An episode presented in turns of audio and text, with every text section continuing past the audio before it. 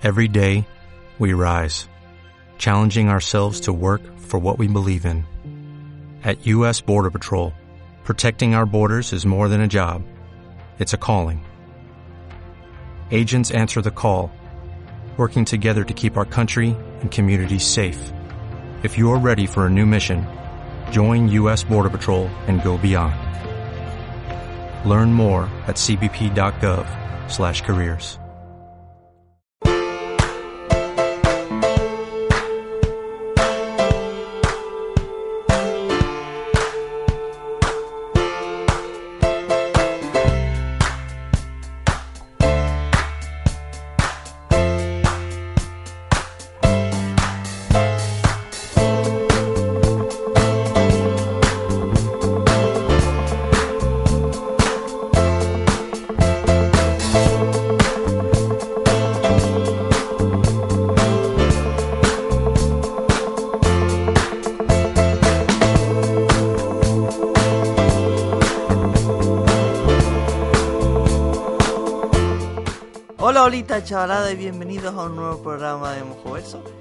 estamos, eh, al igual que el programa pasado, hay que empezar con una buena y una mala noticia. La buena noticia es que María ha vuelto. La mala es que hemos tenido que sacrificar a Dylan para ello. Hola María, ¿qué tal? ¿Cómo estás desangrando? O sea, de en plan ensangrentada por las violencias, sacrificio que tuvimos que hacer de Dylan. Pues estoy muy bien, la verdad. O sea, ha sido el sacrificio con éxito, así que aquí estoy. Me habéis conseguido invocar, estoy muy contenta. Fue poco sorprendente ver que Dylan estaba ahí relleno de baguettes y caracoles, pero era algo que había que confirmarlo. Y no sé, le acuchillamos a los gente. Y aquí estamos. Soy yo, el Loren, y está aquí conmigo la María. Hola María. Me suena raro decir la María porque parece otra cosa, ¿no? Evidentemente, no. No tanto una persona, sino en plan droga y tal. Pero bueno, ¿qué me has hecho últimamente? Hace tiempo que no grabamos, cuéntame. Pues mira, lo primero de todo, que es como muy importante, porque ya llevaba desde hace varios varios episodios en un juego, es que me acabé por fin Halt and Catch Fire, que me costó un año. Oh, Sí. A mí ocho o algo así, no, tanto no, pero cinco o seis sí. Es que la tercera temporada como que da un bajoncillo, por lo menos a mí me resultaba menos interesante, pero luego la cuarta remonta eso, una barbaridad. Hmm, La Y es cuarta está bonita. La cuarta está muy guay. Es que me vi la, la peli esta, la de Happy Season, que no voy a hablar de ella porque es muy mala. Y dije, Mm. oh, y si hubiera algo en lo que se hubiera, en lo que saliera Mackenzie Davis que fuera mejor, y dije, ah, Catch Fire. Y me la terminé. Los cuatro últimos episodios me tenían ahí cogida en plan, madre mía, ¿ahora qué va a pasar? Y el final está muy chulo. O sea, yo creo que la, me parece que la cancelaron, pero justo les dejaron tiempo para cerrarla. Y creo que está bastante bien cerrada en ese sentido. Hmm. Está muy guay. O sea, es una serie que en verdad creo que bailó con la cancelación durante casi todos los años porque nunca tuvo grandes audiencias, sino que era en plan como tenía sus grupos de fans como muy intensos, obviamente en parte por Mackenzie Davis, pero luego yo creo que lo manejaron bien. La cuarta fin temporada está, está bonita. La tercera es un poco coñazo porque te meten un personaje que es un poco como pesado y que no sé si te acuerdas de él, pero yo era como, señor, por favor, déjeme en paz. Y la serie es como, no, vamos a centrarnos en este personaje en vez de los otros cuatro. Como, no sé yo. Pero en la cuarta, como ya se vuelven a centrar en el grupo principal, yo creo que va mejor, la verdad. A mí me gustó. Bien. Es- Está muy guay, sí, sí. ¿Qué más quieres hablar? Y también me vi el especial de Hora de Aventuras, Obsidian, que es de estos ¿Mm? especiales que está hecho para, que está haciendo para HBO el equipo de Hora de Aventuras. Y el primero trataba sobre Vimo, era bastante cookie, estaba muy bien, muy bonito. Y este trata sobre Marceline y la princesa Chicle, un poco hablando de su relación y sus aventuras y tal. Ok. Y está muy guay, no voy a hablar mucho de él porque como es un episodio y es así cortito, pues tampoco voy a contar mucho. Pero sí que eh, las canciones son muy chulas, la animación está muy bien, la trama mola mucho y la ropa que le ponen a las dos mola un montón. La verdad es que yo creo que Marceline y, y Chicle daban mucho de sí, su relación. Es una pena que le metieran censura durante casi toda la serie. Y ya aquí con los especiales, pues ya como no tienen censura, pues ya barra libre de poner lo que quieran. Está muy guay eso. ¿Y esto es en plan capítulo normal de 11 minutos o un poco como más No, son de 40. Los especiales son de 40 Ah. minutos cada uno. Ok. ¿Y cuántos va a haber? ¿Se sabe?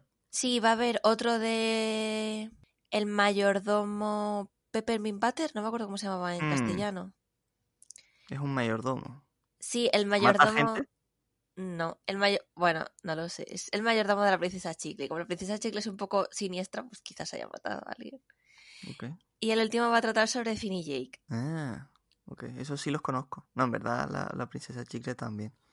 Yo he visto una temporada de Hora de Aventura, creo que te lo había dicho. Pues ahí salía el, el mayordomo, creo. Es, es Pero el si mayor- mayordomo, tiene que matar gente, es como su función. Tiene forma de caramelo. Oh, Sí, sí, puede ah, matar. es verdad. Creo que me suena. Y ¿Algo está más? guay. Sí, no, ya está. Ok. Pues yo he jugado videojuegos, lo cual es como ¡Ah! sorprendente.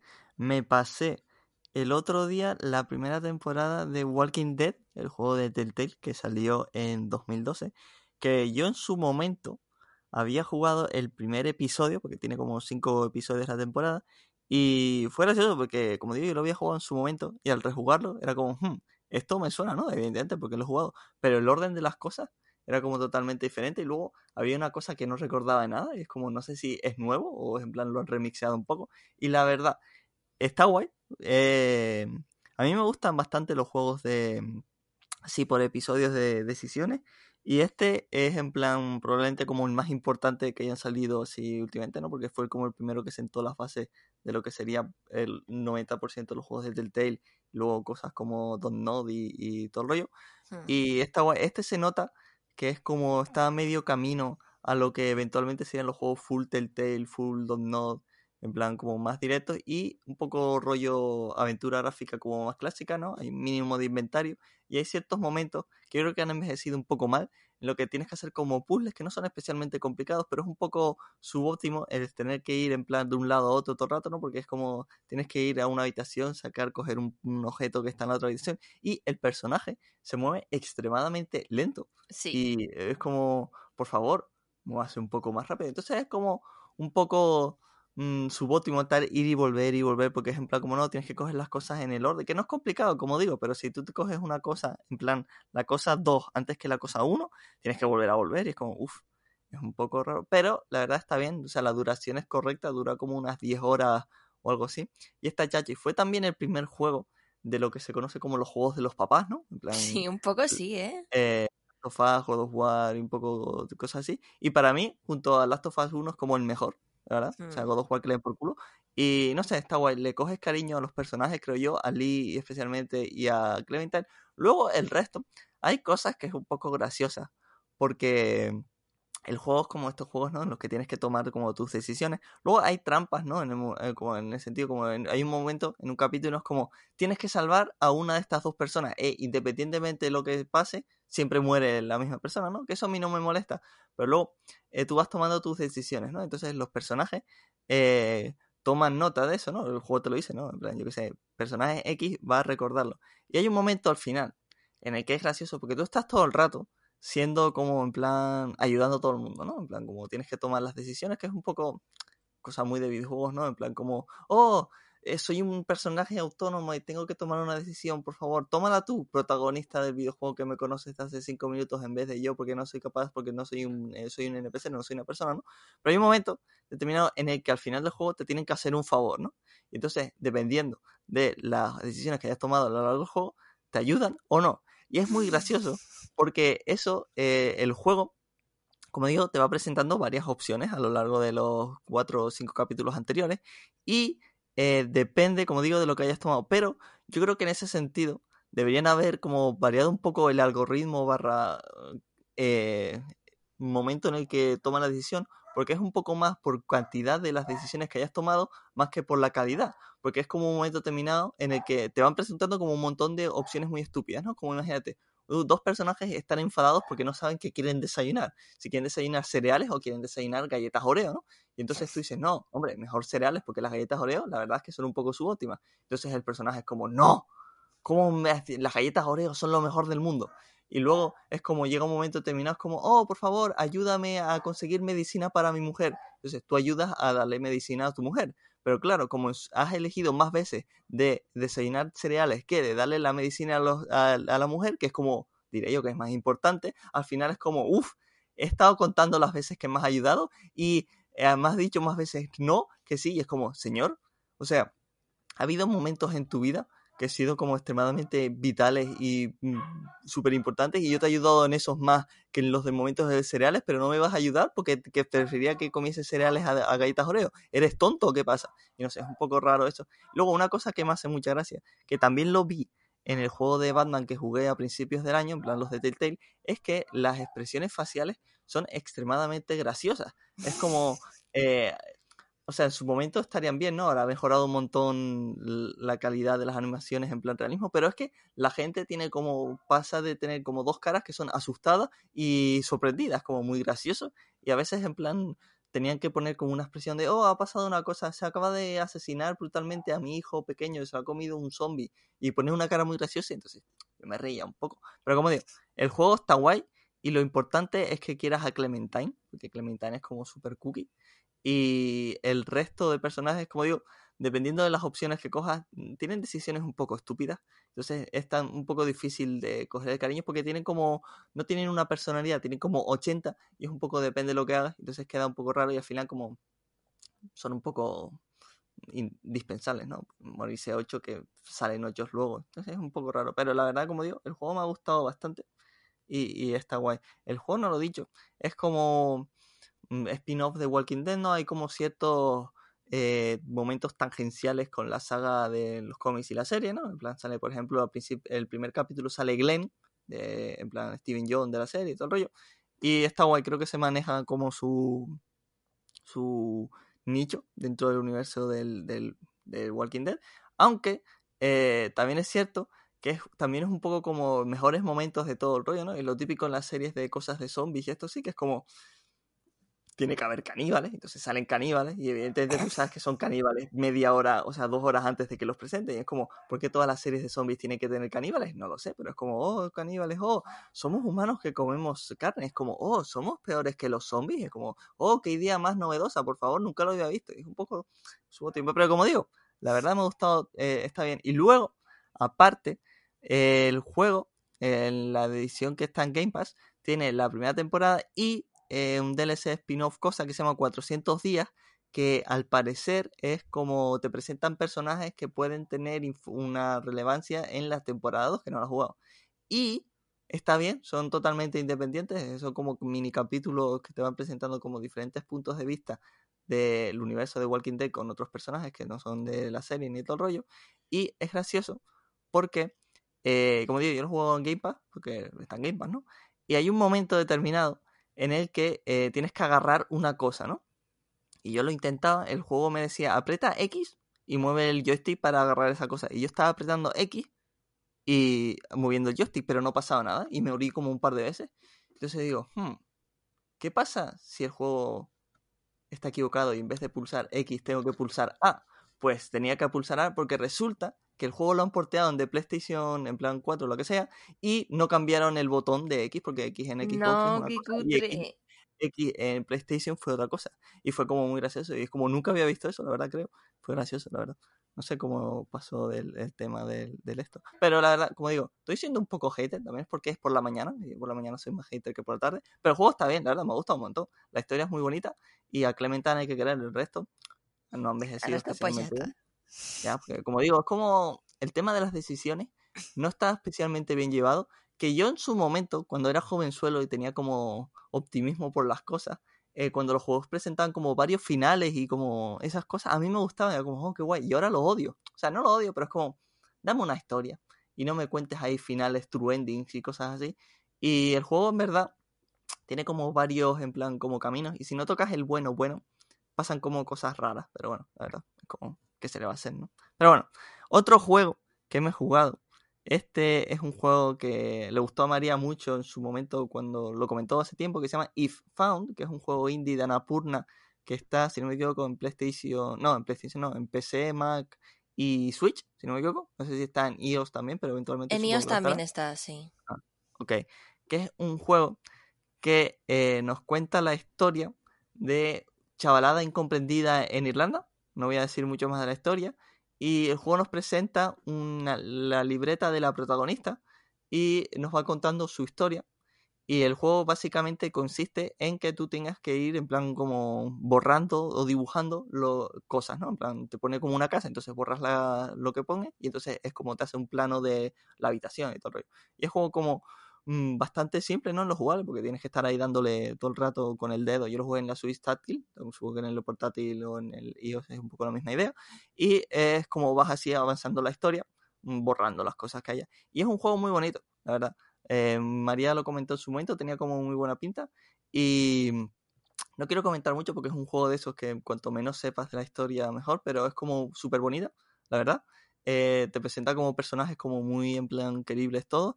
Y es, como digo, una historia muy personal y, bonita que está Chachi. Estéticamente me ha gustado mucho y hay veces pasaba que el dibujito era tan bonito que me daba pena borrarlo. ¿A que sí?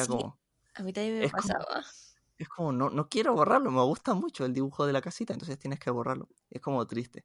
Y luego una cosa que me gustó es que tú juegas el juego y eh, te cuenta la historia, ¿no? Que como digo, está, está muy, muy bien, la verdad. Bueno, un montón. La música también está chachi. Pero luego al final eh, salen los créditos y eh, se te desbloquea como un capítulo en el que te pone como qué le pasa a los personajes después de los acontecimientos del juego, ¿no? Y es algo que es lo típico de las pelis estas de, de, biopics, ¿no? En plan tal, pero que me gusta cómo está llevado, porque normalmente con los juegos es como no, se acaban los personajes, la historia y los personajes acaban muertos porque son personajes, ¿no? Pero me gusta mucho cómo está llevado y el juego también eh, tiene como dos historias más o menos, que son así como no, está muy bien, la verdad. O sea, me ha gustado un montón. Le tenía bastantes ganas. Era como de los juegos que me quedaban de este año que no había jugado que le tenía ganas. Y ha estado bonito. Así que eso. Si tienes eh, Switch, eh, ordenador eh, iOS, está 10 euros en la Switch. Supongo que en, Steam y eso estará al mismo precio. Y es extremadamente recomendable. Son como unas dos horas, algo así. Y es como, entra bastante bien, como digo no, no se hace pesado en ningún momento, es como solo tienes que borrar cosas.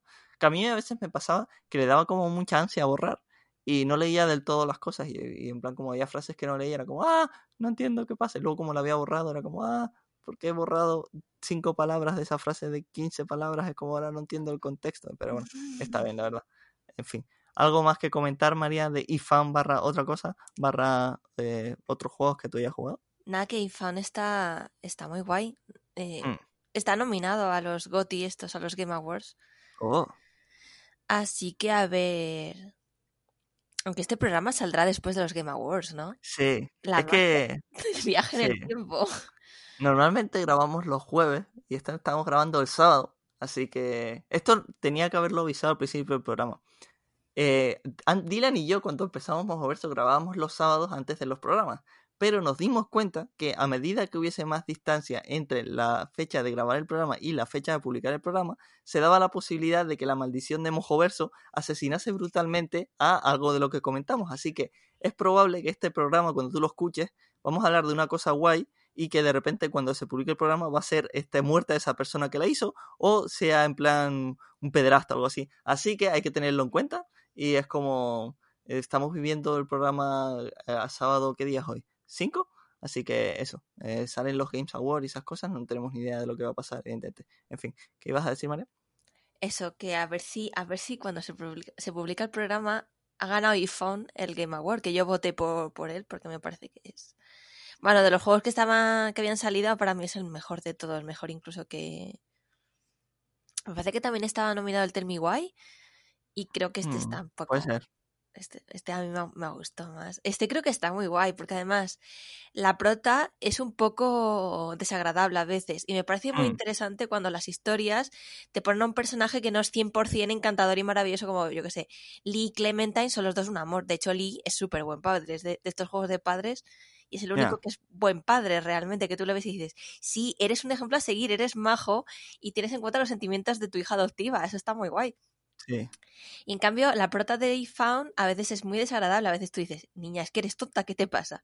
Pero la consigues entender y creo que eso eh, es muy difícil conseguirlo. Conseguir hacer un personaje que no sea súper agradable y que aún así guste, me parece muy complicado y muy arriesgado. Y creo que este juego sale muy airioso de eso. Mira, ahora que lo has mencionado, ¿tú jugaste al Tell Me Why? Entero no, me vi un poco el principio y es que los juegos de Don me, me pasa que me aburren un poco. Es que son muy lentos y es como, ay, hmm. haz cosas, por favor. sea, a mí de Why, que creo que nunca lo he comentado, porque fue Sí, jugué cuando hicimos el... Creo, no lo sé. Este de él. Es que fue- no sé, creo que salió cuando el parón. Pero que me gusta- si me hablaste a mí o si hablaste en el programa. O sea, a ti te hablé del juego seguro, pero creo que en el programa no. Que a mí me gusta el Tell Me Why, que es que lo quería comentar pensando, en- o sea, lo estaba pensando cuando el Walking Dead, porque Tell Me Why es como juego así de ese rollo, ¿no? En plan, tienes que tomar tus decisiones, pero por lo general es bastante lineal, y eso me gusta, porque es como te cuenta la historia de los Ronan, de Tyler y... ¿Cómo se llama la hermana? Pero bueno, de, de eso, y, y es como te cuentan la historia que te quieren contar, y hay como ciertos aspectos que entran como así un poco adyacentes que son tus decisiones y tal y no sé me gusta me gusta bastante es como me parece Yachi la verdad Hmm. estéticamente es muy bonito Hmm. pero bueno ¿qué, qué más tienes que hablar tú comentar Pues yo me he pasado Bugsnax, ¡Oh! el mejor juego de la generación. Pues resulta que, resulta que Do- Loren me mandó el, el análisis de Donkey de, de Bugsnax. Y el análisis como análisis es una mierda. Pero el Horrible. vídeo me hizo mucha gracia y me pareció que las mecánicas eran muy divertidas. Hmm. Dije, Pues lo voy a probar. Y, y me lo pillé y empecé a jugarlo y yo, bueno, si no me gusta siempre lo puedo descambiar, no sé qué. Y al final me acabó flipando el juego, me acabé enganchadísima, me lo pasé rollo en tres días, creo, me lo pasé entero. Tampoco es un juego muy largo, dura unas nueve horas. Hmm.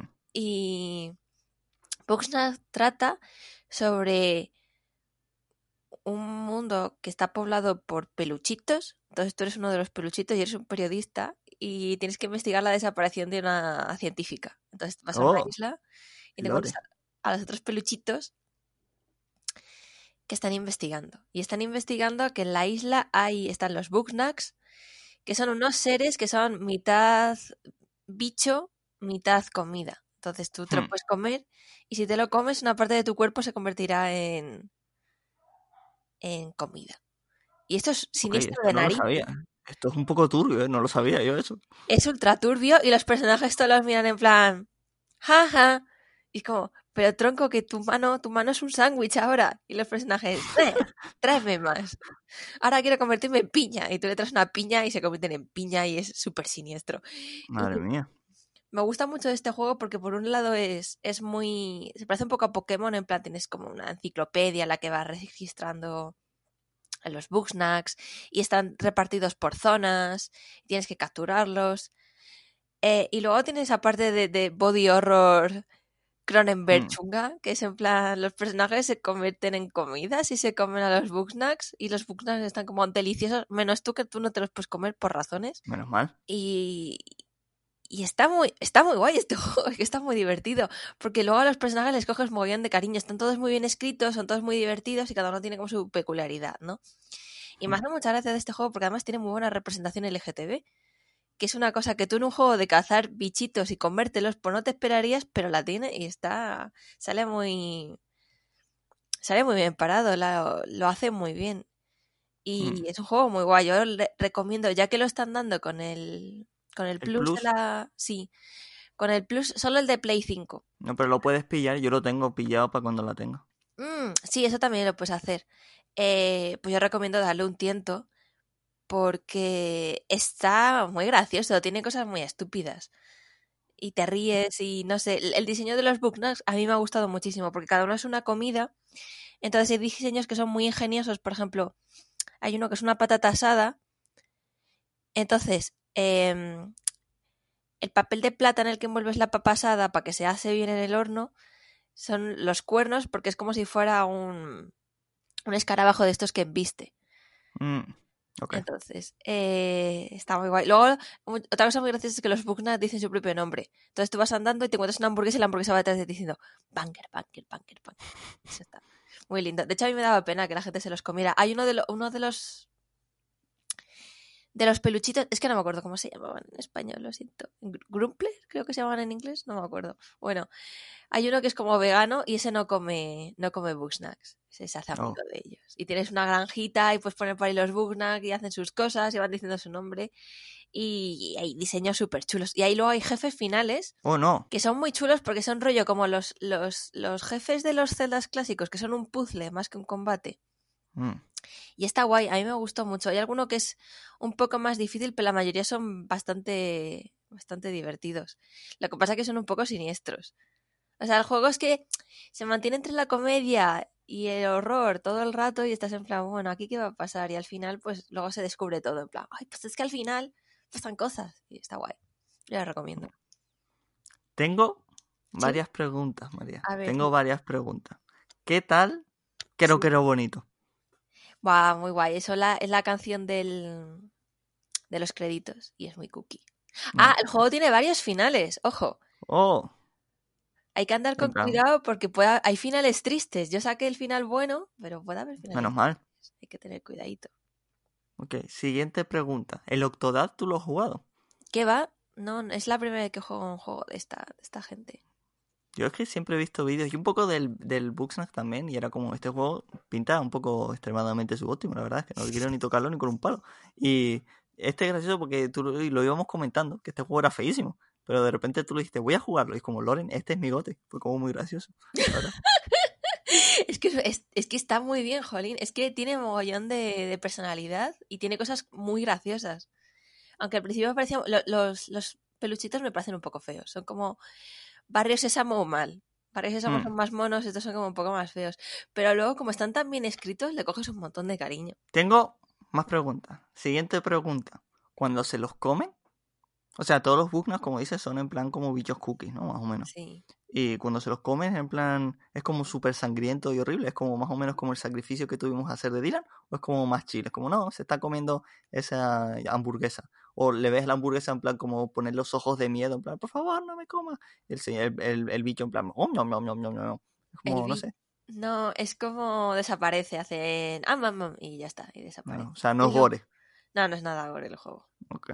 Aunque tiene sus cosas, por ejemplo, te dejan claro que los Bugsnack se, se tienen que comer crudos y que todos los intentos de cocinarlos les ha convertido en papilla. O sea, un poco core eso de tener que comerlos crudos. Y la última pregunta, María. Háblame de los personajes que te están hablando y de repente dice, hmm, voy a parar, tengo que hacer caca. Y van a hacer caca. Por favor, háblame. Cuéntame, ¿cómo va? Eso es una rutina. Hay algunos personajes que hacen caca Entonces les entran ganas y se piran y se van corriendo y van diciendo ¡ay, ay, ay, ay! Y es, muy gracioso. Hay un personaje en concreto que lo hace todos los días. Y que cada vez que quería hablar con ella, me tenía que esperar fuera del váter. Ahí. El váter tiene hasta su papel higiénico y todo, que te puedes robar el papel higiénico si quieres. ¿Y si le robas el papel higiénico antes de caca, caca, pasa algo? No. a uno de los personajes hace, hace caca después de comerse un bugnack y tienes que recogerlo en plan para hacer abono y esa misión es horrible. Oh, y ves el cadáver del. Que en plan los huesecillos y eso. No, no. Ves. Ves una bolsa cerrada. Ah, ah, ok. Está como, tiene packaging y todo, está, y el packaging encima es lindo. Es que el juego es muy gracioso, tiene cosas muy, muy monas.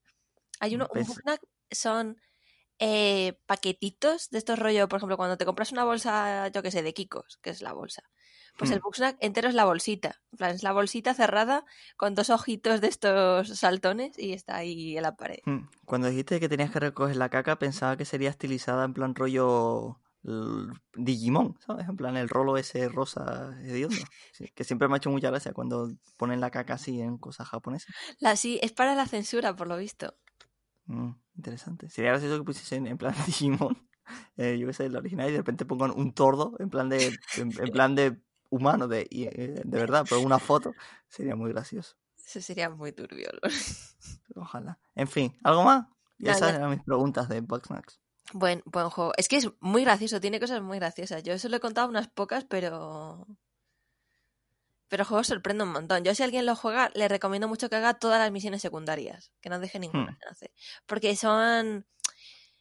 Son en las que encuentras los, a los bosses finales y son en las que encuentras, pues se completa los arcos de personajes, descubres secretos, es, mejor, es más guay. Ok.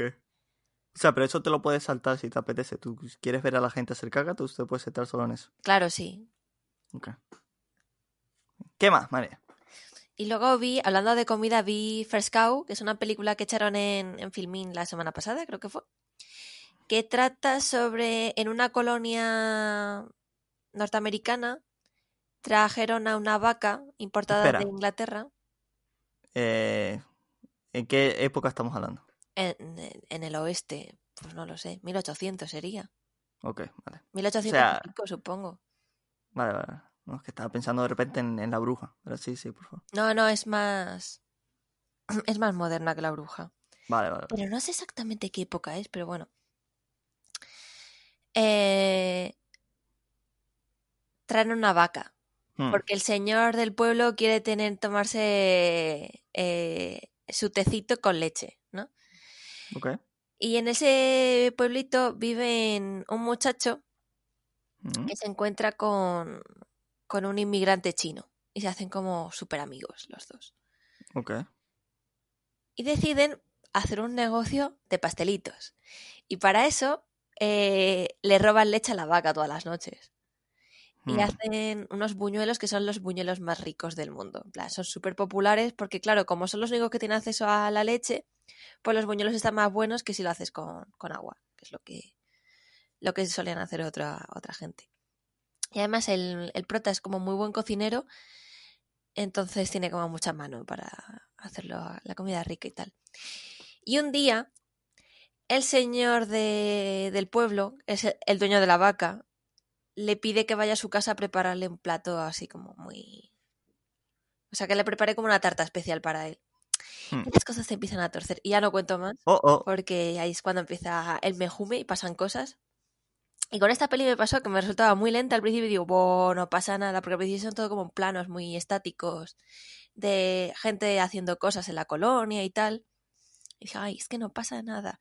Y ya cuando empieza a cerrarse la trama y empieza a pasar cosas, digo, ay, es que no me gusta que pasen cosas. Yo quería que estuvieran tranquilos estos dos. Es que además los dos protas tienen una casita en el campo súper cookie y los dos preparando ahí los puñuelos y son como súper monos y yo en plan, ay, qué bonito. Ojalá la peli fuera entera estos dos montando la mejor pastelería del mundo. Y está guay, la fotografía mola mucho. Es de A24, Oh, que ¿Sale alguien famoso? Mm, sí. Sale esta chica. La de.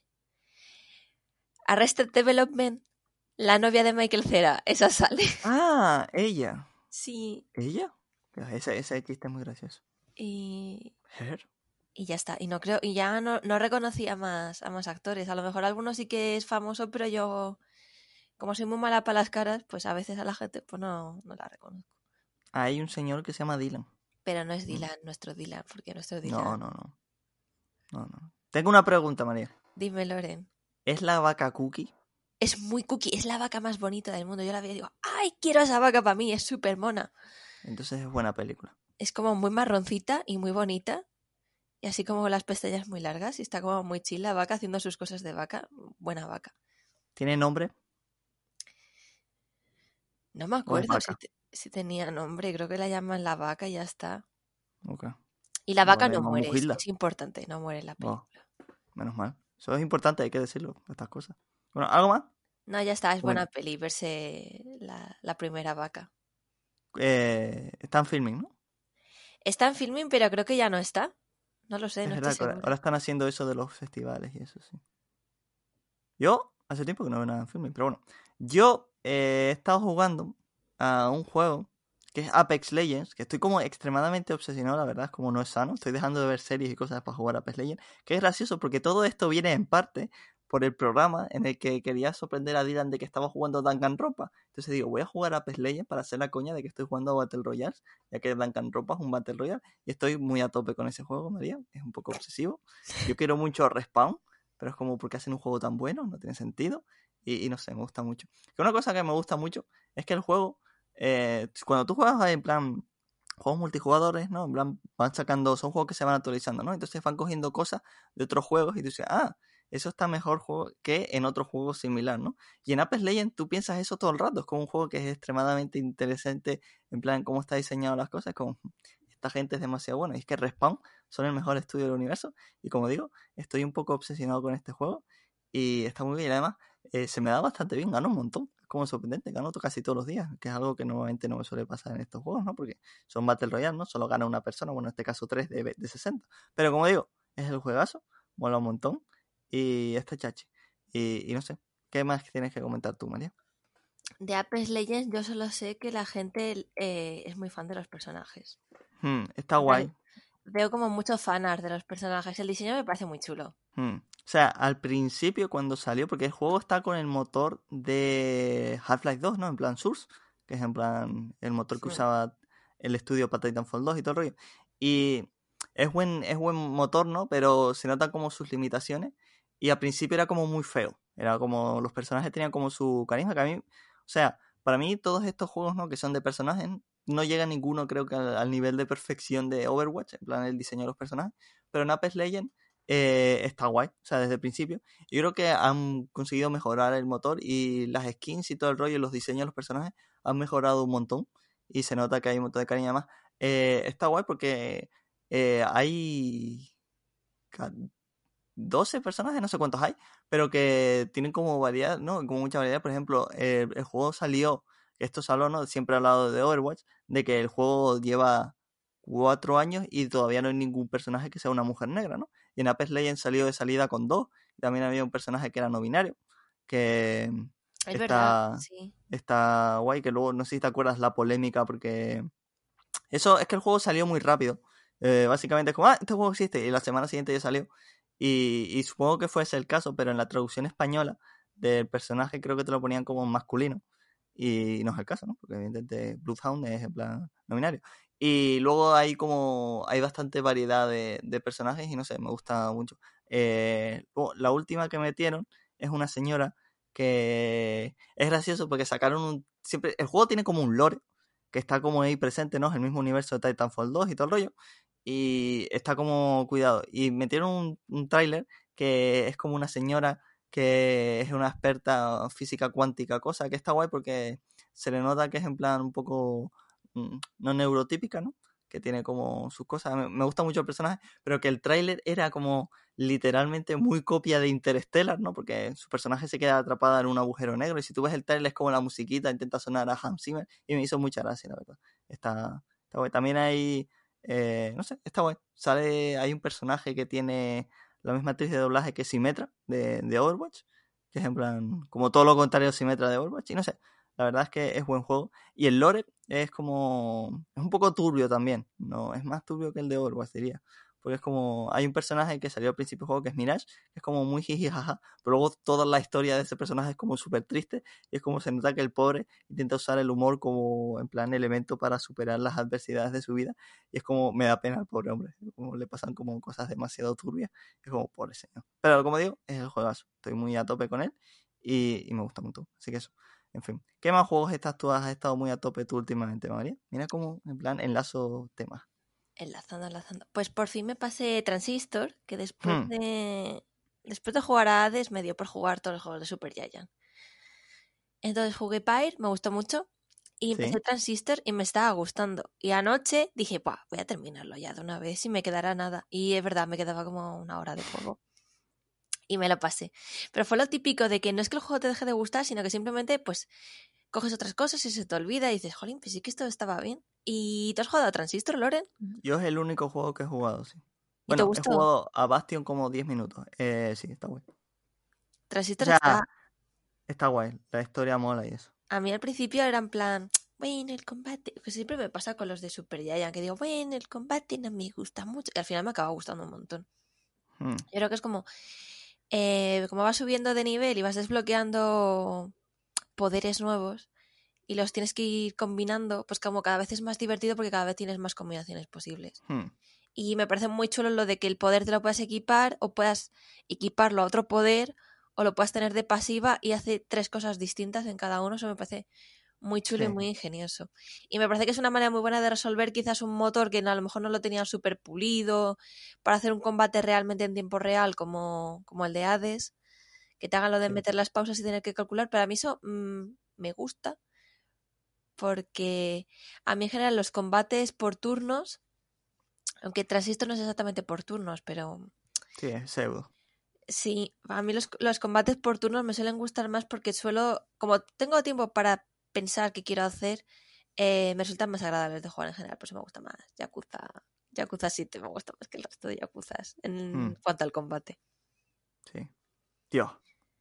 Yakuza 7 es demasiado bueno. A mí el Transistor me gustó, me gustó bastante, pero como tú dices, se le nota que el motor en su momento no estaba como tan pulido como en Hades. Y era como la cosa que creo que lo he comentado aquí de Alex, que era como. O sea, yo, yo lo jugué a Alex, jugué como una hora, está bien. Pero era como no me convencía porque yo venía, solo había jugado Transistor y el, el, o sea, el movimiento del personaje era como un poco tosco, no era tan, mm. tan tal. Y entonces era como, para mí era como la única eh, punto de contacto que había tenido con el estudio.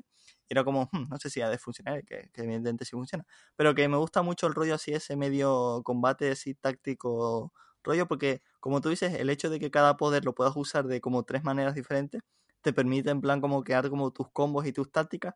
Y, no sé, está guay. Además, la historia mola, ¿no? El tema de la cantante que pierde la voz y la espada y todo el rollo. Está guay, la verdad. O sea, me gustó. Artísticamente mola un montón, pero todos los juegos de esta gente molan un montón el diseño. Y no sé, la verdad, me gustó bastante. Sí, ese está, está muy chulo. O sea, me, me, ha sorprendido bastante porque sí que, a ver, sí que sabía que estaba muy bien, porque es muy popular y tal. Pero jugando lo digo, jolín, es que tiene cosas mm, realmente muy chulas. El diseño de escenarios está muy guay. Eh, me gusta mucho de, de, Super Giant que saben sacarse mucho partido, aunque tú veas que tienen limitaciones claras, por ejemplo, en Transistor, que eh, el mapa es totalmente lineal, pero como está muy chulo dibujado, eh, está chulo el diseño de la ciudad, ¿no? Que es como así, muy geométrica y todo eso. Que en realidad, al ser tan geométrica, lo que hace es simplemente simplificarte el diseño, ¿no? Porque como hacer hmm. esquinas es más fácil que hacer como un entorno más orgánico.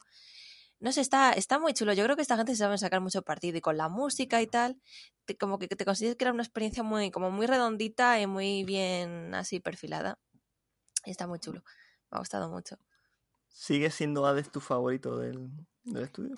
Está ahí ahí con Pyre, la verdad. Pyre es que creo que es muy ambicioso a nivel narrativo porque pues tienen como un world building nuevo, tienen muchos personajes, de hecho es más grupal. Hades no deja de ser un juego sobre un personaje que se hmm. relaciona con otros personajes, pero tiene el prota. Y Empire, aunque tú fueras un personaje, sí que es mucho más coral, sí que es muy importante las relaciones entre los personajes y tal, y tu relación con, con tus compañeros, es como más coral.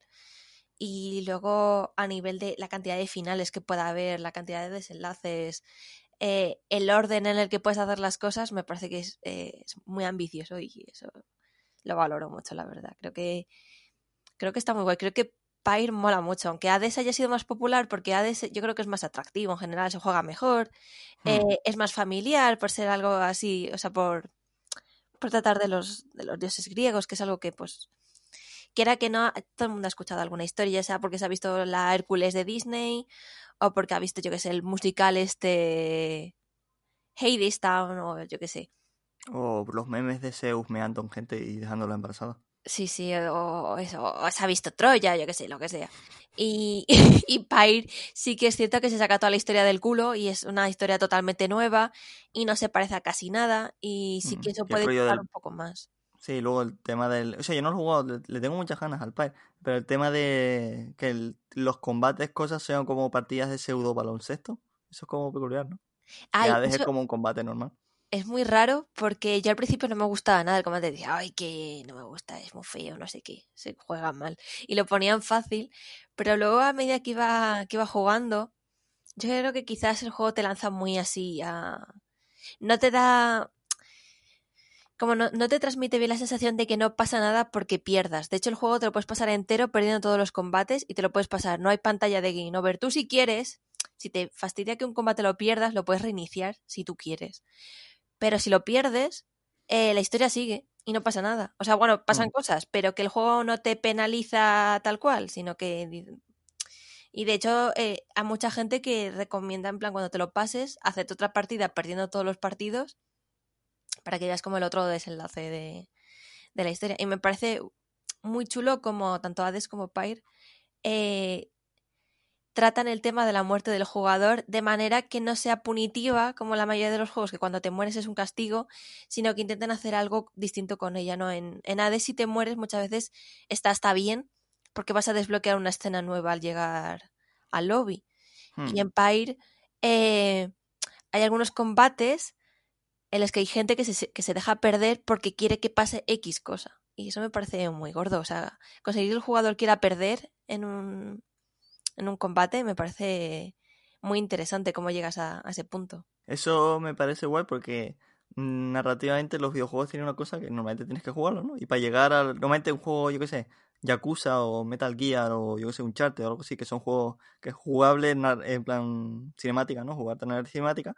Eh, es como que hay como cierta desconexión y no sé, me gusta eso cuando el juego ten en cuenta que es un juego que normalmente en el juego pase la probabilidad de que puedas morirte o perder o lo que sea, eso está bueno. Mm. Si es que como es un juego en el que, a ver, porque Pyre trata de que eh, en el purgatorio, para ascender del purgatorio, tienes que ganar X partidos de un deporte mágico. Hmm. Entonces, claro, lógicamente, si son partidos, pues cabe la posibilidad de que tú pierdas, ¿no? Es pues, como en un partido de baloncesto, ¿no? Cuando haces una competición de baloncesto, pues algunos equipos pierden y otros ganan. Pues eh, como que el propio jugador también pueda perder. Eso me parece, me parece muy chulo. Y tengo una pregunta, María. Hmm. ¿Bastion ha jugado? Bastion sí, pero no me gustó mucho. Se me hacía Nadie muy- le gusta Bastion. a nadie- o- Todo el mundo odia a Bastion, me hace mucha gracia. Porque Dylan también. Es que yo creo que, a ver, es, Bastion lo que tiene es que es muy chulo. Visualmente mola un montón. Y yo creo que eso lo hace muy atractivo. Pero luego la jugabilidad a mí se me hacía un tostón. Digo, "Uf, qué peñazo. Yo creo que es el único que no, que no me ha gustado, que no he conseguido pasarme. Porque Pyre, Pyre me pasó que lo empecé y digo, ay, está majo. Pero a ver si pasan cosas. Y luego cuando empiezan a pasar cosas dice, ay, pues estaba mejor cuando no pasaban cosas. Eso Porque te sí, suele pasar, ¿eh? Lo mismo con la vaca. Sí, sí, eh, es lo mismo, es como, ay, pasan cosas y pasa drama y tú, no quiero que pase ahora drama, quería que estuvieran chill, pero hay drama. Pair es que lo que pasa es que tiene como una curva de emoción como muy pronunciada, en plan, de pronto pasan muchas cosas y tú, ¡ah! Hmm. En Transistor como que ¿Hay vacas? hay vacas. Hay, bueno, hay gente demonio que le salen cuernos gigantes. Ok. No igual era por la vaca, que en la peli de la vaca. O sea, que digo que igual el, el motivo que te hace pasar eso es que haya vacas. Es, po- es posible, sí. A lo mejor si hay, hay, hay algún ser con cuernos, no me gusta cuando hay drama. Eso puede, puede pasar. Bueno, ¿qué más? Y luego me vi Feels Good Man, que también estaba en Filmin, no sé si sigue estando.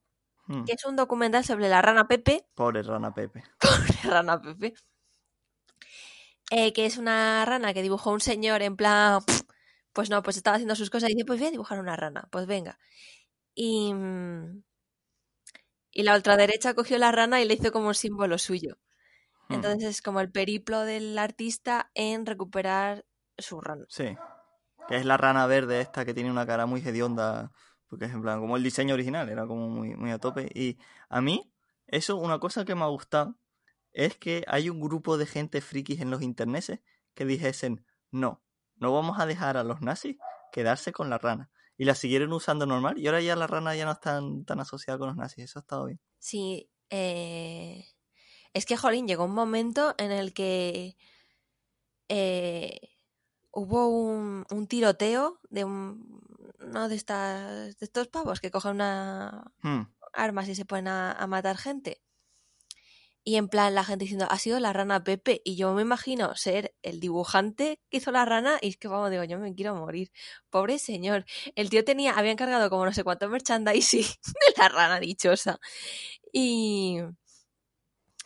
Y justo empezó lo de el auge de la extrema derecha con Trump.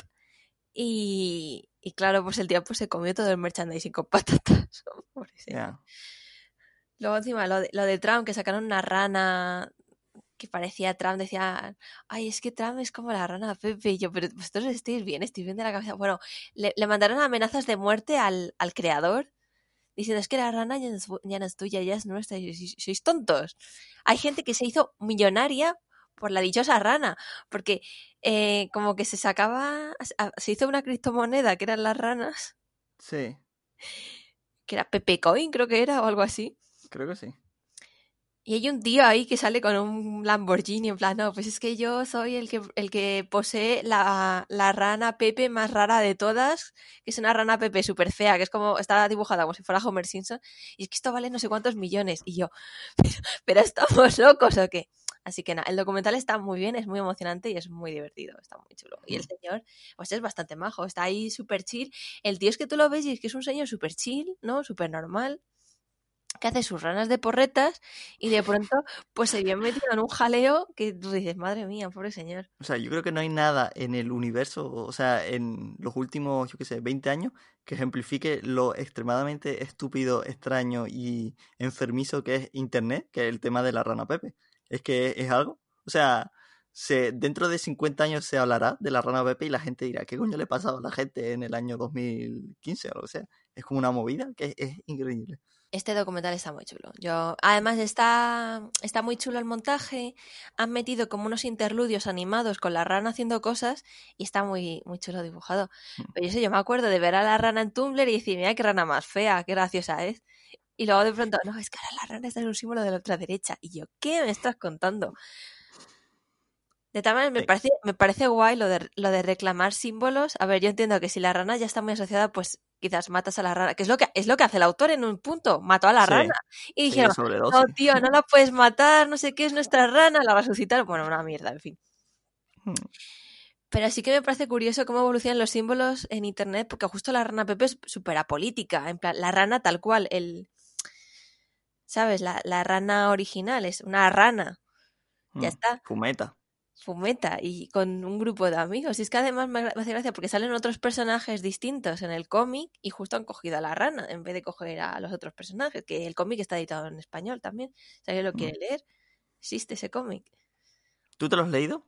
Yo no, porque no me gusta mucho el dibujo tampoco. o sea, a la rana, pero... Eh. O sea, a mí el encanto de la rana es que el dibujo es feísimo, pero es parte del encanto. O sea, a mí, a mí, yo nunca lo he leído, pero sé que es en plan, eso es gracioso porque es algo que nació para de gente fumeta, que no como porro, y en plan, pasó lo que pasó. De hecho, eh, la rana está inspirada en la novia del, dibujante, que le oh. dijo, ay, sí, tengo que hacer esta, bueno, no inspirada tal cual, sino las escenas más famosas de la rana, le dijo a la novia, pues así, que no me sale esta postura. Y la novia se agachó para hacer el dibujo y tal. Mira, este dibujo está inspirado en mi novia.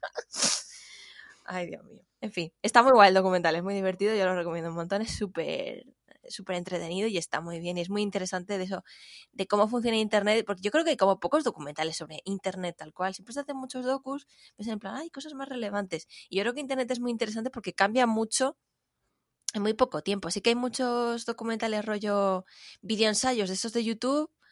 Por ejemplo, de Tumblr hay unos cuantos. O yo que sé, los que hace H. Bomber Guy, que me gustan a mí un montón. Pero yo creo que sí debería haber como más documentales en serio porque creo que esto estaría bien recogerlo, ¿no? Justamente lo de la rana Pepe es muy interesante porque se va a entender como que durante la filmación del documental eh, fueron pasando más cosas. Cuando mm. rodamos esto, pasó esto y luego, pa, pasó esta otra cosa. Eso pasó con Tiger King también. Es, Tiger King también, otro que... No, pero no sé si sabes, porque eh, eh, Tiger King nació de que, en plan, el director estaba eh, haciendo un, un, reportaje, porque era periodista, para no me acuerdo qué periódico, sobre el serpientes, creo, ¿no? En plan, la compra-venta de serpientes. Entonces, un día estaba viendo un señor que vendía serpientes en su garaje y entró un tío y dice, tío, ¿quieres saber lo que tengo en el coche? Y tenía como un, un guepardo que es como súper en peligro de extinción. Y entonces empezó a estudiar la cosa de los tigres y la compraventa de tigres y toda la movida. Y eh, estuvo como cinco años y no podía dejar de grabar porque seguían pasando cosas. Era como una cosa muy, en plan, estúpida. Es increíble, ¿verdad? Tiger King es súper triste de ver. Este creo que no es el caso, pero Tiger King es súper triste. ¿Tú lo has visto el documental este? Eh, el de Pepe no. Está guay, termina bien además. Si alguien quiere en plan, ay, es que no sé, pues termina. Al menos te deja con un buen sabor de boca al final. Aunque tú miras en plan, madre mía, los, los nazis dichos. Es que entrevistan hasta un tío de Forchan. Que dices, señor, usted está volado, por favor. O sea, el título del documental, Phil Guzman, eh, es en plan representativo de cómo te quedas al final al verlo. Ah, un poco, ¿no? Es como un viaje, porque tú dices, bueno, pues ha acabado todo más o menos bien, pero luego ves el me y dices, mmm, tengo que verlo, ah, tengo Es que encima se les va. O sea, yo es que los de Forchan te juro que no lo entiendo. Porque, ay, es que sí, es que seguir a Trump es súper revolucionario. Y es como, no, tronco, si es lo más conservador del mundo. No eres, no eres revolucionario, eres normal. O sea, eres justo, yo qué sé, lo conservador, lo rancio. No, no eres ni moderno, ni nuevo, ni nada. En fin. Están todos locos. Mm. ¿Y tú, Loren, qué has hecho? A ver, pues yo, como digo, he estado jugando mucho Apex Legends y entonces estoy viendo series, pero es que veo más, juego más Apex Legends que veo la serie, pero las series que estoy viendo las quiero recomendar porque son graciosas. La primera es una serie que es nueva de Netflix, que es de estas cosas que Netflix hace de vez en cuando, que es sacar series de comedia que son en plan como sketches, ¿no? Y el caso estoy viendo la divertidísima casa de aventuras de Antidona, creo que se llama así, que básicamente Antidona es un trío de comedia australiano y son como tres señores que tienen como, son como, tú los ves y dices, hmm, esta gente es como muy particular. Y el humor es como extremadamente surrealista y me gusta porque cada capítulo va de como una idea principal, ¿no? Por ejemplo, eh, hay un capítulo que va de que ellos, eh, un pirata les deja un, una nota y tienen que buscar el tesoro que está como perdido. Y a partir de ahí como van pasando cosas y es extremadamente estúpido. Tú lo ves el primer capítulo, he de decir que empiezan con un, un número musical que no es nada gracioso. Y yo lo estaba viendo porque me lo recomendó un amigo Dani y dijo, Loren, míratela que está como muy gracioso. Y yo, venga, ok, vale. Yo no sabía nada de la serie, yo pensaba que era una serie de comedia normal, no sabía que era nada de sketches. Y empiezan con un número musical y estaba viendo y digo, tremenda basura estoy viendo y espero, o sea, son seis capítulos, espero que luego mejore, pero luego al, tercer capítulo sí, yo ya estaba extremadamente dentro y hay un, un sketch con el, Ellen DeGeneres, que es una de las cosas más graciosas que he visto yo en mi vida, y no se ríen de Ellen DeGeneres de, por la cosa chunga que pasó ahora, porque creo que esto lo grabaron hace tiempo, pero es extremadamente divertido, gracioso y estúpido, y además hay un montón de cameos de gente en plan así famosa. Por ejemplo, en el primer capítulo sale Anthony Stark, que es Homelander en The Voice, que yo creo que grabaron la serie justo cuando grababan The Voice, porque salen como bastante gentes de la serie, me hace mucha gracia. También sale Ed Helms, en plan de, The Office y las series de la película de Resacón y todo el rollo. Y no sé, también sale en el primer capítulo, ah, no sé, Kristen... Eh, no sé cómo se llama, la señora que dobla a Mabel y a Luis de Boss Burger y Gravity Falls. Y no sé, es una serie que, como digo, al principio tú la ves y dices, hmm, no sé yo, ¿eh? Pero a medida que le vas cogiendo como el truco a, a al humor de, de, eso, que como digo, súper surrealista, psicodélico y estúpido, que es como las tres mejores palabras para definir el humor del universo. Y tengo que acabarla todavía, porque me quedan como dos. Y es, o sea, cuando le pillas el truco es muy gracioso. O sea, no todos los, los, los chistes y eso eh, son graciosos, pero hay veces que me gusta porque ellos están como muy metidos haciendo un chiste que yo creo que, o sea, tú lo ves y dices, esto no es gracioso. Y ellos saben que no es especialmente gracioso, pero están metidísimos y están como cinco minutos eh, metiendo cosas meta y giros de guion dentro del chiste. Es como, hay que aplaudir, en plan, el compromiso y, las ganas con las que se meten a tope con, estas cosas. Y como digo, está guay. O sea, son seis capítulos de unos 20 minutos cada uno y es, recomendable si quieres reírte de, humor estúpido. Eh, está guay. Y eh, la otra serie que ando viendo es eh, una serie de catastróficas desdichas que oh. en su momento Dylan y yo la vimos. Creo que Dylan la vio porque Milen, su novia, es como muy fan de la novela, bueno, de las novelas, y la vimos. La empezamos a ver y nos gustó, pero pasa con Netflix que es como van saliendo novedades y quedan un poco olvidadas en la avalancha infinita del contenido sin parar que es Netflix. Y es como, sí, en algún momento la veré, ¿no? Entonces eso fue hace como dos años y le ha retomado y como digo, estoy a mitad de la segunda temporada y me hace mucha gracia. O sea, para que no sepa de qué va, la serie nos cuenta de una serie de catastróficas desdichas que viven los hermanos Baudelaire, que son mm, dos hermanos, creo que son gemelos y un bebé. O sea, no sé si técnicamente son gemelos los dos, pero que... Son hermanos mayor, o sea, hermana mayor, hermano mediano y el bebé. Ah, ok. Es que aparte luego hay, hay gemelos, es como una movida. Pero sí, sí que, que sus padres son asesinados en un incendio y entonces ellos son huérfanos y van los van moviendo de diferente grupo en grupo porque hay un señor que es el conde Olaf que está interpretado aquí por Neil Patrick Harris y está increíble.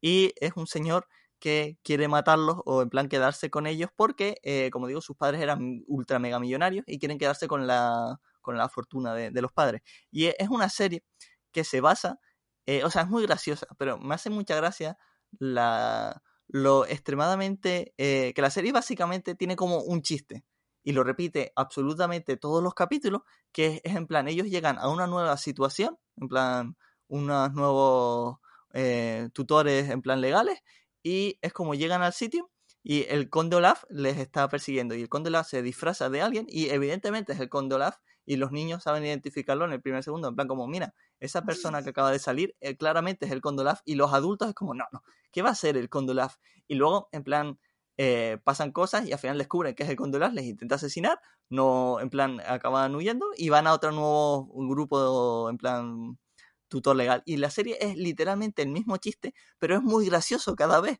Es como, obviamente ese es el Condolaf y la gente, no, no, no. Y además hace mucha gracia porque al principio de la temporada eh, ellos tienen como un señor que trabaja en un banco que se encarga de cómo manejar el tema de la herencia y todo el rollo, ¿no? Y es como un señor que es extremadamente estúpido.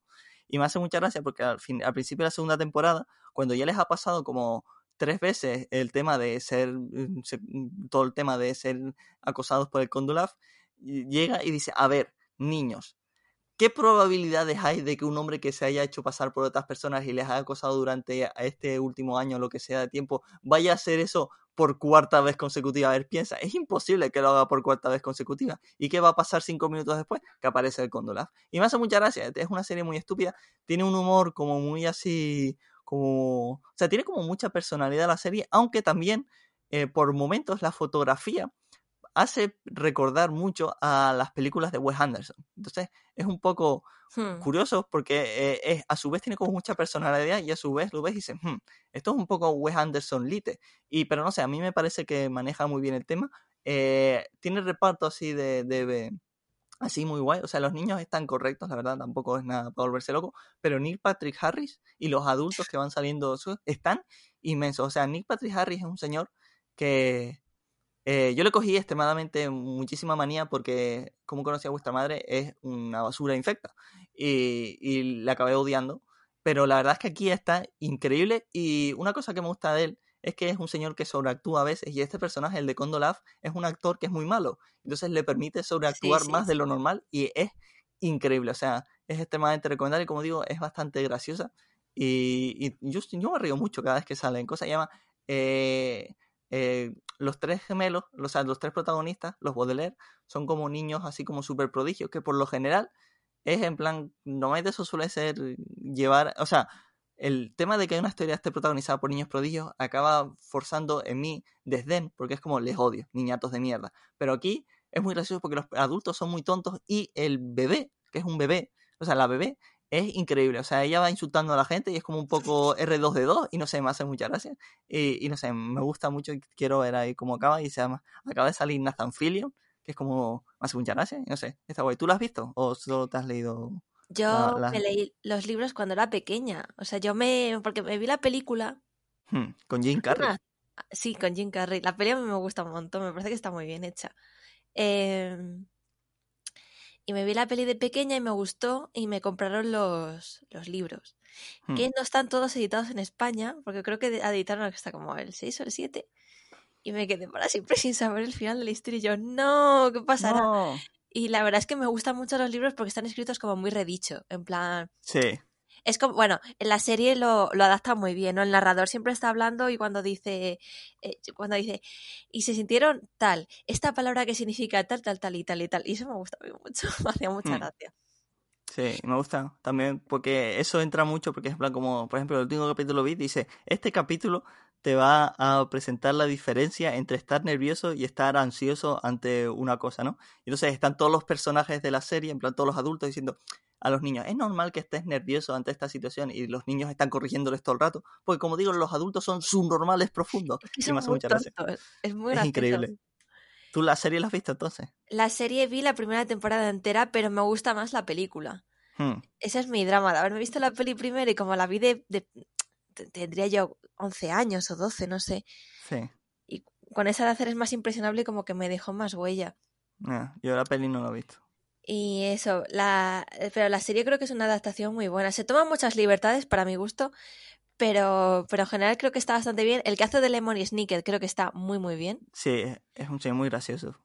Y, y está muy guay. A mí los libros me, me, me, encantaban de pequeña. Me parece que son muy curiosos porque son muy desagradables. Para ser así literatura para niños pasan muchas cosas malas. A ver, qué que hmm. tú dices, está en el título, tampoco, es lo que te esperabas. Pero me hace gracia porque cada vez que pasa algo bueno, te dice el narrador, acuérdate de que esta es una historia triste, en esta Sí. historia no pasan cosas felices y yo, ay, por Dios, ¿qué va a pasar ahora?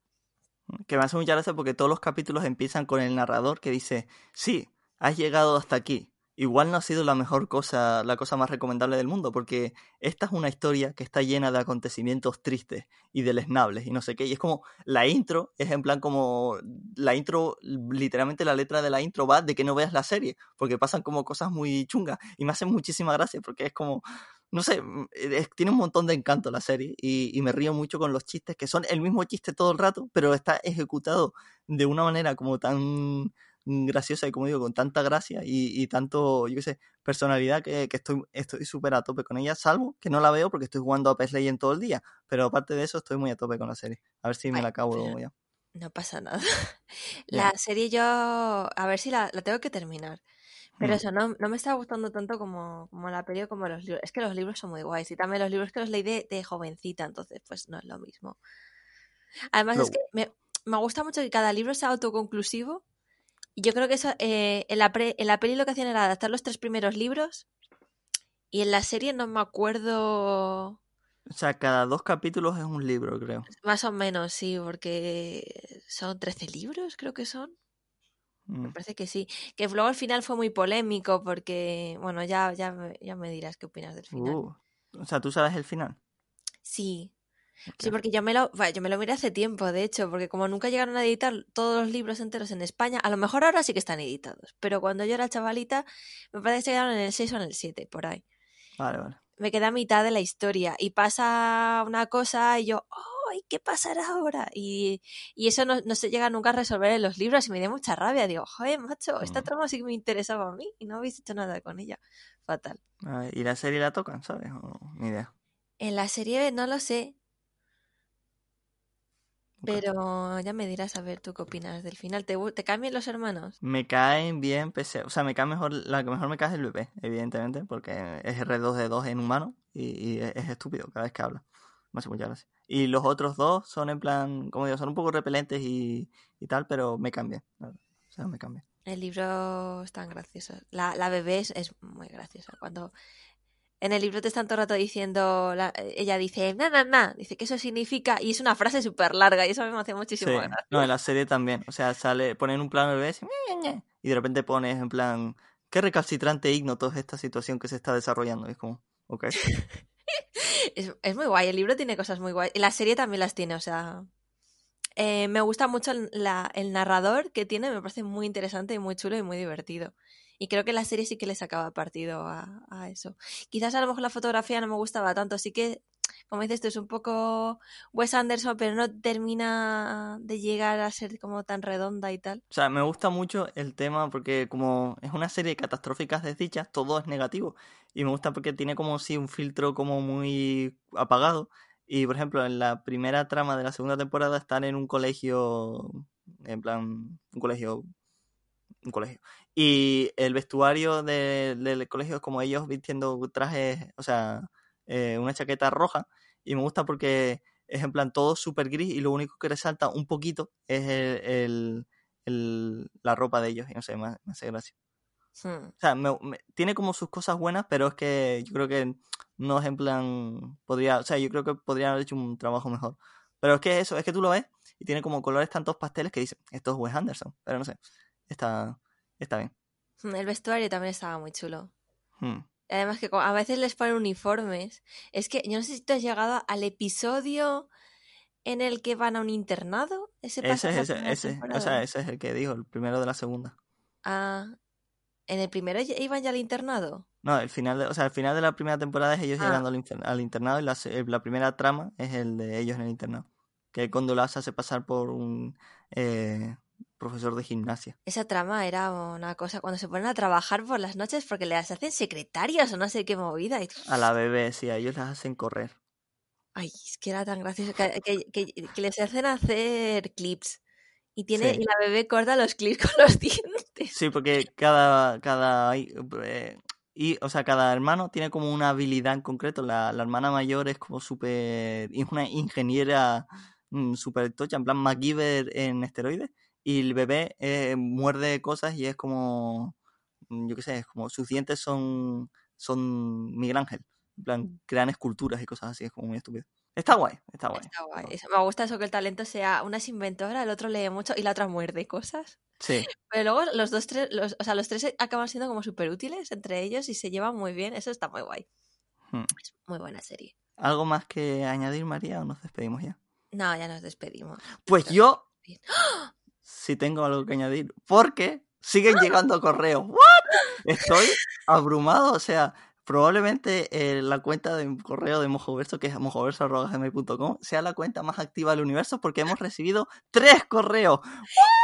Eh, O sea, el, el de la semana, o sea, el de hace dos semanas. Luego, eh, José Robledo nos mandó una actualización que ese lo compartí en el grupo y entonces no queda tan espectacular decir esto, que fue como muy gracioso porque es un tweet, un, o sea, un correo que tiene como mucha energía, ¿no? Nos va contando un poco su día porque eh, el tema de que al final se escuchó el programa pese a que no estaba María, que era algo que me temía que podía pasar, la verdad, pero al final sí lo hice porque él nos tiene cariño y todo el rollo, ¿no? Nos cuenta que eh, hay cosas que le hemos vendido gracias a nuestro entusiasmo hablando de ello, pero como digo, es un buen correo.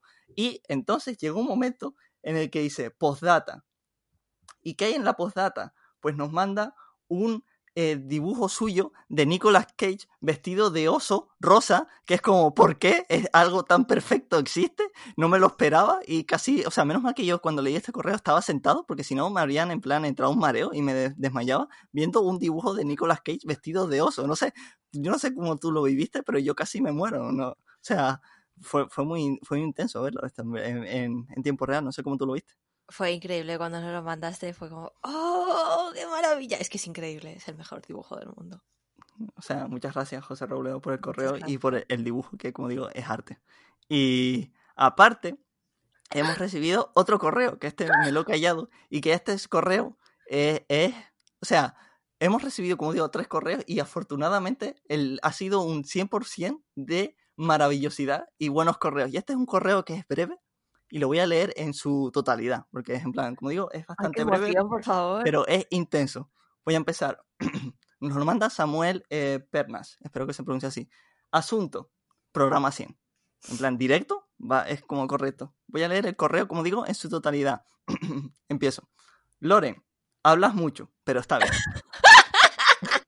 que esto es gracioso porque si me conoces, o sea, si tú escuchas solo Mojoverso y, y dices, este Loren no se calla en ningún momento, tiene que ser insufrible conocerlo. Te puedo asegurar que hay miembros de mi familia que me han conocido durante 27 años que me han oído hablar menos de lo que hablé en el programa número 100. Eso tenlo clarísimo. Yo nunca hablo en persona, pero me pones un micro y no me callo nunca, lo cual es como gracioso porque doy una percepción de mí mismo que es totalmente ajena a lo que es la realidad. Pero bueno, sigo con el correo.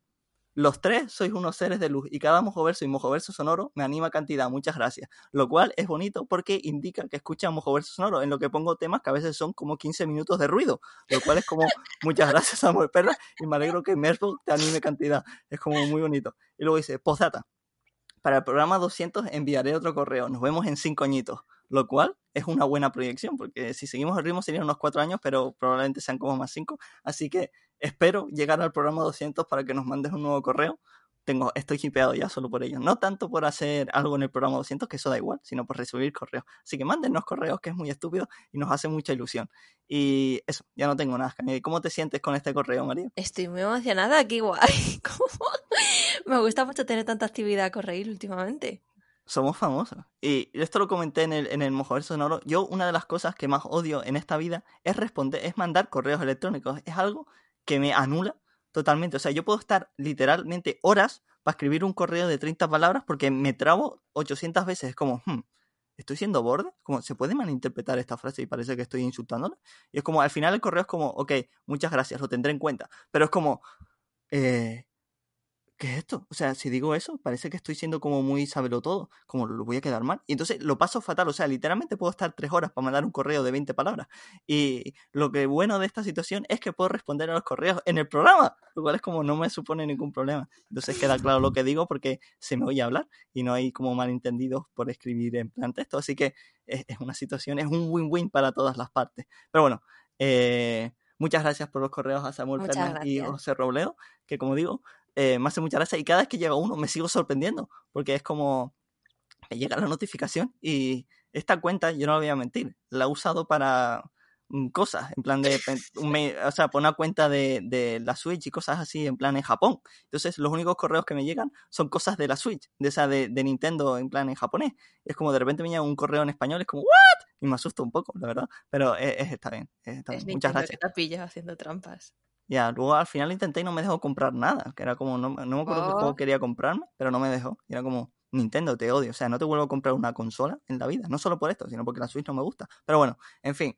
Eh, volvemos dentro de dos semanas. Será el último programa de 2020 de Mojoverso. Y no sé de qué hablaremos. Igual, es que no sé si encaja. Hablaremos del Mandaloriano. Yo quiero hablar de la segunda temporada. Y Dylan está como extremadamente a tope con el Mandaloriano. Así que probablemente haya algún programa del Mandaloriano. No sé si será este o el primero de 2021. Habrá que ver los Mandalorios entonces. Hmm, que sale Baby Yoda que es muy Yo me los estoy viendo en Tumblr. Todas las semanas me pongo Mandalorian en Tumblr y yo me hago mentalmente el argumento. Está bien. A, partir de las imágenes que veo en Tumblr. Está bien, porque así solo ves Timothy Olyphant, no necesitas ver nada más en la vida. Qué guapo. Timothy Olyphant salió en el primer episodio y ayer puse Mandalorian en Tumblr y salió el primero. Porque la gente tiene claro lo que quiere ver en esta vida y es Timothy Olyphant siendo perfecto y maravilloso. En fin, eh, la semana que viene Mojo Verso Sonoro, que será el último también de este año, evidentemente, y luego ya en enero empezaré el, repaso de los mejores discos de 2020 y todas esas cosas. Y eh, eso, si quieres dejar con nosotros entre medias nos tienes en Twitter. El Twitter del programa es arroba mojoverso. El mío es arroba lrnmg. El de María es. Arroba Kitsune con tres Y como hemos dicho, también nos tienes por correo electrónico en el que puedes participar, en, como digo, en ese frenesí de mandarnos correos, que es abrumador y, y, y, total. Esto de mandar, recibir tres correos en cuatro años es como, uff, lo llevo, estoy, o sea, yo en su momento cuando tuiteaba, me seguía gente, era como, ah, me sigue Basid, ah, me sigue Mar ah, me sigue Marta Trivi, me da igual, pero ahora recibir correos es como, soy famoso, soy en plan, soy una celebrity, soy un influencer, lo llevo, eh, lo, tengo el ego súper subido, así que eso, mojoverso.gm.com y también los tienes en iBooks y en iTunes, si quieres dar un comentario, una valoración, ahí nos tienes, y eso, que acaricien las vacas, que mm, vean animales cagar en, en y jueguen Apex Legends y vean una serie de catastróficas desdichas. Yo creo que ese es el resumen del programa. Y mándenos correo. Adiós. Said pills, my nigga. They just bitching at me, go slow. But you ain't gonna see tomorrow. Percocet pills, my nigga. Can't stop fucking around with him. Papa saying go sip a tag with it. Thing got me in my feelings. Go ahead, sip it. Better keep on sipping. Drinking bottles after bottles, feeling all exquisite. Fucking models after models, all these hoes junkies. Can't see me tinted inside my Bentley. Beams in the club and the sweat litty. Lines at the bathroom, big drug dealing. Codeine got me in my feelings. Codeine got me in my feelings. I'm high now. Gotta go, gotta roll by the projects. Drop a pack, feed a hood, living lawless. Tax free, I'm the nigga living lawless. Hit Diego NASCAR, get my keys up. That's a plug, my amigo, that'll re up. Switch the 20s for the 50s, 100k more. Switch the 50s for the 100s, that's the KO. Can't seem to find my face. They don't seem to know their place. May he take my enemy. Mm, let it sing amazing grace. Mm, Shit tryna take me, nigga. Blaming on the pills, my nigga. They just bitching at me go slow.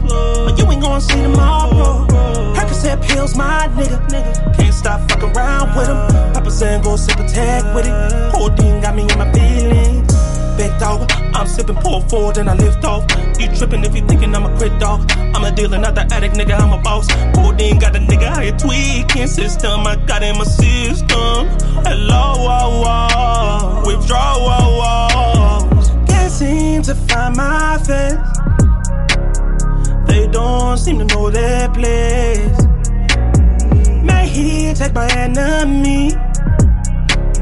Let it sing amazing grace. Mm. Shit tryna take me, nigga. Blaming on the pills, my nigga. They just bitching at me go slow. But you ain't gonna see tomorrow. said pills, my nigga. nigga. Can't stop fucking around with them. Papa saying go sip a with it. Thing got me in my feelings.